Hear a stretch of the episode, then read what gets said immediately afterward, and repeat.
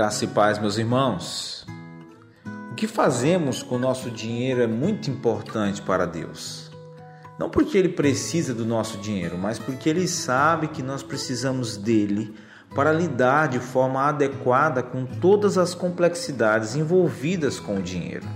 Por exemplo, nós precisamos que Deus governe nossos corações para os seus bons propósitos se conhecermos a prosperidade financeira nesta vida.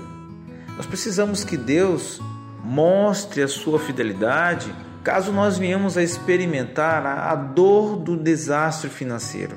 Nós precisamos que Deus nos mostre suas misericórdias perdoadoras quando nós fazemos mini deuses com o poder versátil do dinheiro. Nós precisamos ser lembrados novamente da bondade perdoadora de Deus para conosco quando nós tomamos decisões financeiras de forma negligente, idólatra, prejudicial. E nós precisamos da graça que nos reorienta, essa graça reorientadora de Deus, para humildemente nós retrocedermos em hábitos financeiros egoístas por meio do arrependimento produzido em nós por seu Espírito Santo. Por isso que Paulo insiste com o seu discípulo, seu filho na fé Timóteo, em 1 Timóteo capítulo 6, a partir do versículo 6. De fato, a piedade com contentamento é grande fonte de lucro, pois nada trouxemos para este mundo e dele nada podemos levar.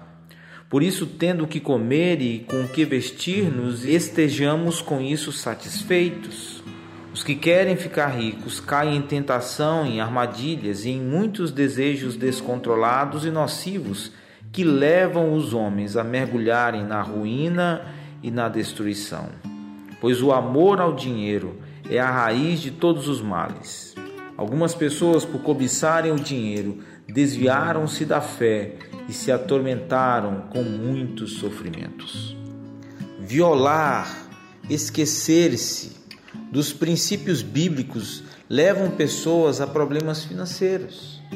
Aqueles indivíduos, famílias, empresas, e até nações que são sábios aos seus próprios olhos e pensam que podem prosperar enquanto ignoram o que Deus revelou, mais tarde irão colher as desventuras que são resultado da desobediência e rebeldia contra Deus.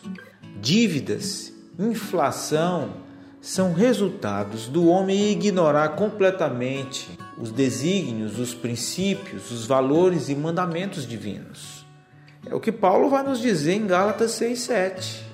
Não se enganem, de Deus não se zomba, porque aquilo que o homem semear, isso também colherá.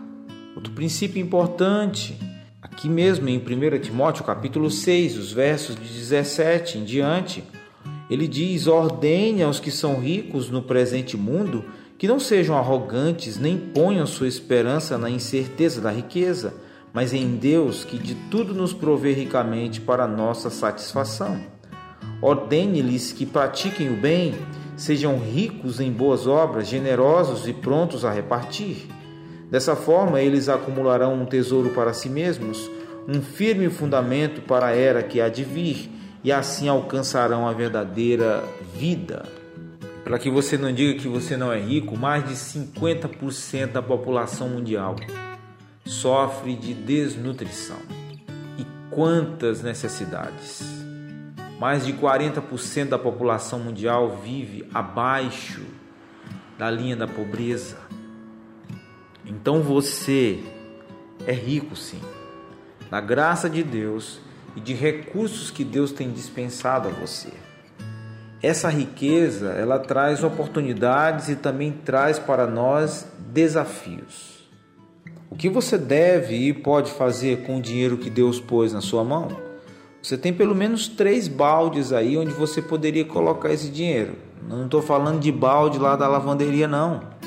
A Bíblia não diz especificamente quanto deve ser colocado em cada balde, mas você é responsável e livre também.